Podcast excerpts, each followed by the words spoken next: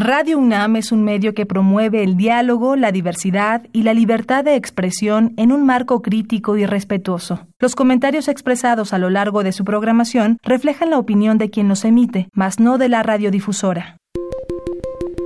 Hipócrates 2.0 Nutrición. Bioética. Estrés. Vacunación. Salud.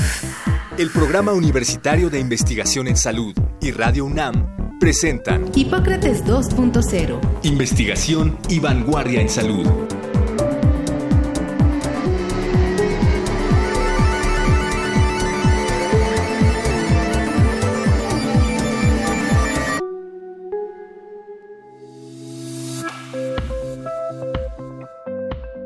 Hola, ¿qué tal? Bienvenidos a Hipócrates 2.0. Yo soy Mauricio Rodríguez, como cada semana les doy la más cordial bienvenida, qué bueno que nos están acompañando aquí en Radio UNAM. En el programa de hoy seguiremos hablando sobre el manejo de los pacientes en la pandemia de COVID-19, en particular el asunto de la prescripción y el manejo de los pacientes desde una perspectiva eh, bioética y pues el día de hoy invitamos al doctor Patricio Santillán Doherty, que es médico eh, especialista en cirugía de tórax. Él es profesor de la especialidad y de los programas de maestría y doctorado en la UNAM. Eh, incluso es el titular del curso de ética en investigación en el posgrado de maestría y doctorado en ciencias médicas, odontológicas y de la salud. También es director médico del Instituto Nacional de Enfermedades Respiratorias Ismael Coseo Villegas, el INER, y presidente del Colegio de Bioética. Le pedimos por favor que nos viniera a apoyar con este tema, ayudar a reflexionar con este tema. Y antes que nada, Patricio, pues te doy la más cordial bienvenida a Hipócrates 2.0. Muchísimas gracias por aceptar nuestra invitación. Buenas noches, muchas gracias Mauricio por la invitación. Hemos estado trabajando en los últimos programas varios aspectos sobre la, sobre la pandemia, manejo, eh, diferentes situaciones.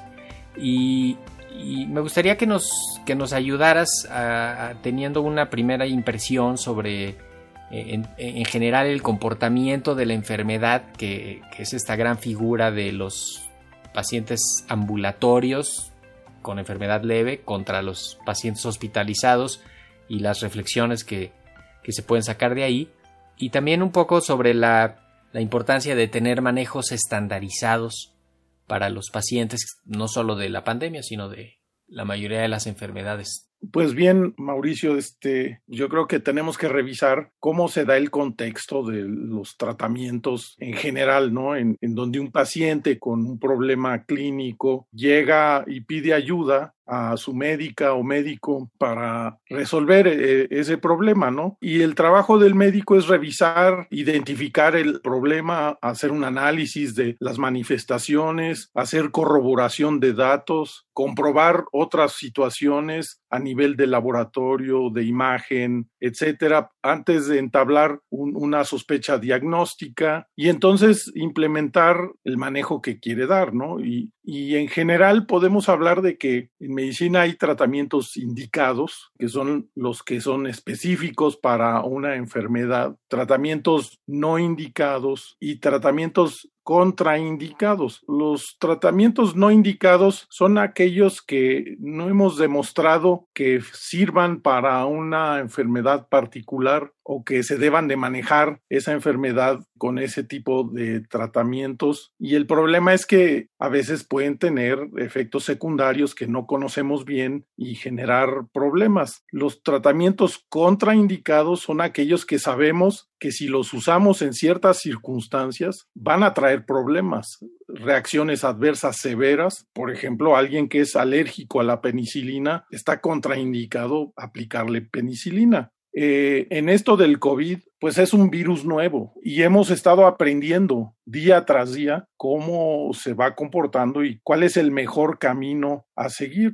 Los tratamientos estandarizados este, hablamos de ellos cuando ya sabemos qué es lo que hay que hacer, ya sabemos cuál es la molécula indicada que debemos de, dar y en cuáles circunstancias y a qué dosis y, y, en combinación con qué otras cosas. Y entonces tenemos evidencia de que van a ser útiles y, este, y esa utilidad incluso la podemos predecir, podemos generar cierta probabilidad de respuesta a ese tratamiento cuando están estandarizados. Y este y los damos de acuerdo a la edad del paciente, a sus condiciones biológicas, a su peso, eh, para tratar de resolver el problema.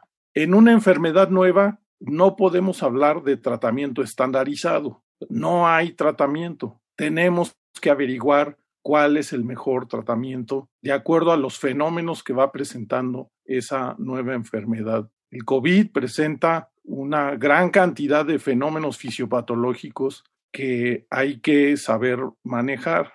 Afortunadamente, el 80% de la gente que se infecta con SARS-CoV-2 o está asintomática o tiene un cuadro leve o muy leve. Es un problema saber a cuánto corresponde de la población ese 80%, porque no los podemos contabilizar, porque muchas veces si están asintomáticos ni siquiera los identificamos. Para eso necesitaríamos hacer pruebas para identificar el virus.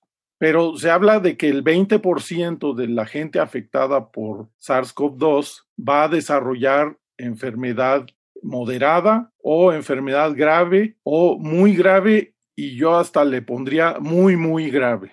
La enfermedad moderada a veces puede ser contemporizada, manejada ambulatoriamente, con, vigilancia muy de cerca, pero este, frecuentemente es mejor vigilarla intrahospitalariamente, sobre todo si tienen factores de comorbilidad que puedan poner en riesgo a, los pacientes. Los enfermos graves, muy graves y muy, muy graves necesariamente requieren de manejo hospitalario y casi siempre eh, manejo de cuidados intensivos. ¿Cuál es el manejo que deben darse a los pacientes asintomáticos? Pues ninguno, en realidad. Son portadores de un virus que si no los andamos buscando, no los vamos a encontrar. Ese es un problema porque se vuelven un factor de salud pública, porque están contaminando a otros que sí pueden desarrollar enfermedad moderada o grave o muy grave. Y ahí, este perdón, Patricio, ahí podríamos quizá hacer una reflexión sobre quiénes son asintomáticos. Em, hay algunas condiciones que, que elevan el riesgo de que seas asintomático. O sea, si eres por ejemplo, contacto cercano de un enfermo moderado o de un enfermo grave o de una persona que murió por, por COVID y tú eres, te sabes contacto directo, quizá habría que asumir que eres asintomático, ¿no? Y que ya que pudiera ser escritor del virus sin necesidad de desarrollar la enfermedad incluso clínicamente aparente, porque podrías empezar un día en la mañana con una pequeña molestia en la garganta que evolucione bien durante el día y hacia el final del día ya lo resolviste y ya y ya eso fue tu curso por la enfermedad, ¿no? Entonces, como que estos indicadores también nos ayudan a orientar quiénes son de riesgo y entonces nos permiten identificarlos en la comunidad y en la sociedad y decir, a ver, si en tu casa hay un enfermo o si eres contacto de un enfermo que está moderado o grave o de una defunción, pues tú considérate de alto riesgo, ¿no? Y entonces cuídate más, protégete más y evita que tú seas una fuente de contagio. Esa es la importancia de identificar a, a los asintomáticos, que los estamos encontrando por lo que tú mencionas. Es la única forma que tenemos. La otra forma sería hacerle una prueba a cada miembro de la sociedad, que, es poco práctico. Y no acabamos. Y, sería muy caro, ¿no? Ahora quiero regresar un poco a lo que nos convoca, que es justamente como una reflexión desde esa perspectiva bioética sobre los retos para descubrir y estandarizar, entre comillas, tratamientos, manejos de pacientes en situaciones de emergencia. Pues ahorita ya llevamos ocho meses de epidemia a nivel mundial, llevamos seis meses de epidemia en México y, han, no es lo mismo enfermarse ahorita que haberse enfermado en marzo eh, simplemente por el manejo que, que, se le está dando a la enfermedad. ¿Tú cuáles crees que son los principales retos bioéticos que hay tanto de lo ambulatorio como del hospitaliza, o sea, del hospitalario, que está más pegado como a toda la maquinaria de la investigación. Tiene, tiene, que ver con eso que hablábamos, que decía yo, de que en, en, esta enfermedad no sabemos cuál es el tratamiento indicado, porque no tenemos ninguna evidencia y no podemos tenerla porque es una enfermedad nueva. Y entonces tenemos una obligación ética como miembros de la profesión médica, cuál, cuáles podrían ser las opciones terapéuticas que podríamos usar en estos pacientes, ya sea los ambulatorios y sobre todo en los que están internados en los hospitales. Y esa ha sido la historia de estos seis meses, el buscar el mejor tratamiento, el tratamiento que pudiera servir,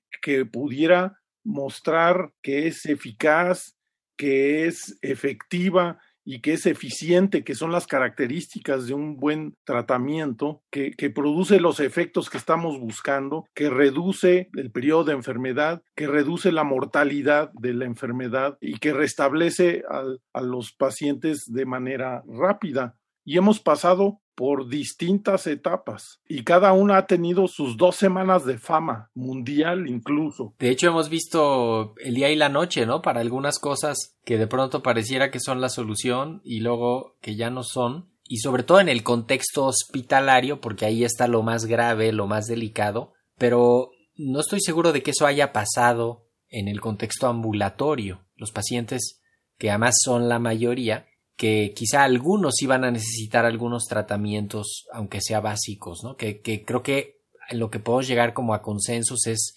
control de la fiebre, eh, un antiinflamatorio leve, con algunos indicadores quizá un anticoagulante también básico, ¿no? Y detectar complicaciones para ya pasar al otro capítulo de la atención más controlada. Que, que, aún en esos, o sea, no se escapan de la forma en que se debe de proceder ante este desconocimiento de cuál es el mejor tratamiento que debemos de poder ofrecer. Y ese proceso ya lo conocemos, o sea, ha sido motivo de, yo creo que de muchos de tus programas, de, de lo que es el método científico en, en clínica, este, la importancia, la relevancia de, del paradigma de lo que constituye el ensayo clínico controlado, en donde de manera controlada tú tienes un grupo de personas afectadas, sean ambulatorias o sean eh, hospitalizadas, en donde vas a probar que un medicamento que no puedes llamarle tratamiento, porque no sabes si es el tratamiento indicado tienes que llamarle, si quieres, un tratamiento experimental. Manejo. Manejo experimental 1, el 2, si lo vas a comparar con otra cosa. Eh, en el caso de cuando no sabemos no tenemos la más remota idea de, de, y no hay un tratamiento estándar establecido, pues lo tienes que comparar con placebo. Y entonces haces tus, tus divisiones al azar de los pacientes y a unos les das un tratamiento y a otros les das placebo y tú no sabes cuál tratamiento le estás dando y entonces el paciente tampoco sabe cuál tratamiento está recibiendo, aunque sabe que puede estar recibiendo uno u otro, este, porque aceptó participar en, en, el ensayo y entonces lo revisas clínicamente, estableces bien cuáles son tus desenlaces que quieres medir, este, si es el, el número de días de fiebre, si es de, el número de días de viremia, si, si quieres este, ver cuántos pacientes evolucionan a hacer hipoxemia o cuántos pacientes este, se recuperan en menos tiempo en los ambulatorios, este, o en los graves, cuántos terminan en ventilación mecánica o cuántos fallecen, si reduces la mortalidad o no con el medicamento. Y entonces, este, lo analizas después de cierto tiempo y ves cómo salen los números en cada uno de tus grupos y en el análisis, pues te va a decir si las diferencias que ves en un grupo u otro son significativas, son distintas, que van más allá del azar y, y entonces, pues puede ser que encuentres un tratamiento que sea mejor que placebo. Nunca vamos a encontrar el tratamiento ideal, los tratamientos ideales son muy, muy escasos y, menos en una enfermedad nueva como esta. Siempre vamos a encontrar un tratamiento mejor que hasta que ya se va estandarizando un tratamiento en donde ya puedes hablar de que tienes un medicamento que es el indicado para dar en tales circunstancias, en tal enfermedad, etcétera. ¿Tú ves que haya una herramienta que nos permitiera a estandarizar más rápido en la práctica que no está tan cerca de lo institucional, en todos esos consultorios de barrio este que no están al alcance de los radares institucionales tan fácil. ¿Cómo te imaginas eso? Porque además de ahorita pues ya ya llevamos seis meses, pero seguramente nos faltan otros ocho meses en los que vamos a ver recetas de todo tipo, a veces como en la desesperación, a veces seguro por intereses comerciales, a veces por ignorancia, a veces porque el paciente lo pide. Son mil razones, ¿no? Por las que está ocurriendo eso en lo ambulatorio. Y es donde la solidez ética del cuerpo médico se pone a prueba. Los médicos también sentimos la presión de los pacientes de que nos están pidiendo ayuda a resolver. Y ahí es donde está el trabajo médico, de relación con el paciente, de reasegurarlo y de decirle, oye, mira, tranquilo, ahorita no vemos datos de, gravedad, te sientes mal, aguanta y no caer en la búsqueda desesperada, ya sea individual de los pacientes, pero a veces los mismos médicos empezamos a buscar. Y cuando buscamos ahorita los médicos, ¿qué es lo que encontramos? Encuentras una bola de información distinta sobre tratamientos en pacientes graves que están hospitalizados, que los pacientes ambulatorios no deberían ni de tocar porque no están en la situación clínica que es la que tienen los pacientes hospitalizados. El trabajo médico está en afianzar al paciente. Si no somos capaces de generarles confianza al paciente y de mantenerlo unido a nosotros, si le generamos desconfianza, el vínculo de unión con el médico se va a disolver muy rápidamente y el paciente va a buscar en otro lado algo que, le den. Y pueden ser cosas fraudulentas incluso. Y estoy hablando de cosas que anuncian en la televisión incluso. Entonces hay que tener mucho cuidado. Ahora más que nunca la, la, la ciencia se ha demostrado que la ciencia debe de ser eh, autocrítica, flexible, este, que, que puede echarse para atrás, que puede echarse para adelante, que puede regresar sobre sus mismos pasos, construir sus nuevos caminos. Creo que esta, esta epidemia nos ha servido para, para, entender el valor de la ciencia, la complejidad de la ciencia. A veces la gente quiere los absolutos ya resueltos y las cosas ya eh, fáciles puestas y, quieren todo siempre y así no trabaja la ciencia, ¿no? La, ciencia trabaja con, con, algunas incertidumbres, la ciencia trabaja echándose para atrás para rectificar, para replantear y, me parece que lo que nos has ayudado a ponerlo aquí eh, bastante, bastante en claro. Eh, Patricio Santillán, me gustaría nada más, no, no puedo invitar a la gente a que pues a que vayan al INER y que visiten ahí, ¿no? Seguro el INER tiene materiales interesantes, pero en el Colegio de Bioética tienen algunos materiales y sesiones y, lecturas que, que, pueden servirle al público en general, tengo entendido, ¿no? Sí, sí, está, está la página del Colegio de Bioética, este, que se llama así colegiodebioética.com, este, en donde aparecen distintos temas que, de reflexión bioética eh, sobre, sobre esto y, sobre muchos otros, ¿no? Este, eh, el, Colegio de Bioética es una organización que nos dedicamos a ver distintas problemáticas del inicio de la vida, final de la vida, la calidad de vida, que es en donde caería esto de, del, del, COVID, ¿no? Todo el proceso de investigación y, la importancia del proceso de investigación científica eh, y la generación de conocimiento científico para basar nuestros tratamientos, para establecer que eh, nuestros tratamientos se vuelven tratamientos indicados. Este, ¿Por qué?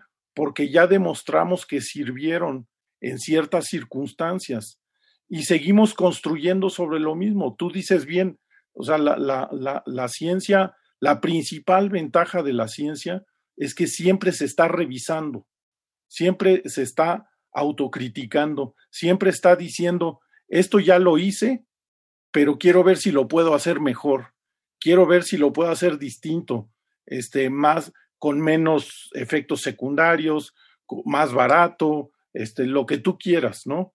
Este, siempre está queriendo automejorarse.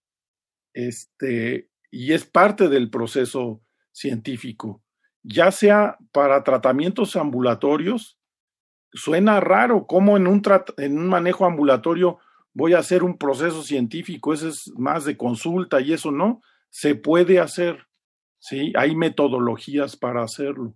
Y ahí es donde el establecimiento de grupos, de grupos colaborativos, en donde varios médicos puedan subir sus datos, los datos que están viendo con los, sus pacientes de todos los días, registrarlos en, en, en, en, una nube este, y decir, pues yo les di esto y esto y esto, y les fue así, y esto pasó, esto, y entonces ya llegará alguien para analizar toda esa información, un, un estadístico que saque y saque conclusiones, y, y eso es información valiosísima. Sí, sin lugar a dudas, eso aporta, cuando menos puede dar luz hacia, hacia unas zonas en las que después se planteen estudios ya más grandes, más bien armados, más complicados para, para hacerse hacia allá, ¿no? Sí, el objetivo de esto es generar evidencia.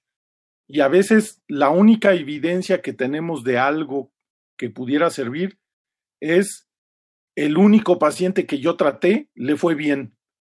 Y esa es mi experiencia y esa es mi evidencia y puede ser útil en cierto grado, pero siempre tratamos de buscar que sea algo más que ese único paciente que yo traté, sino es un grupo de pacientes o es un grupo de pacientes en tales características que los seleccioné de esta manera, los dividí así, a unos les di un tratamiento, a otros les di otro, este fue ciego, no sabían a qué, etcétera.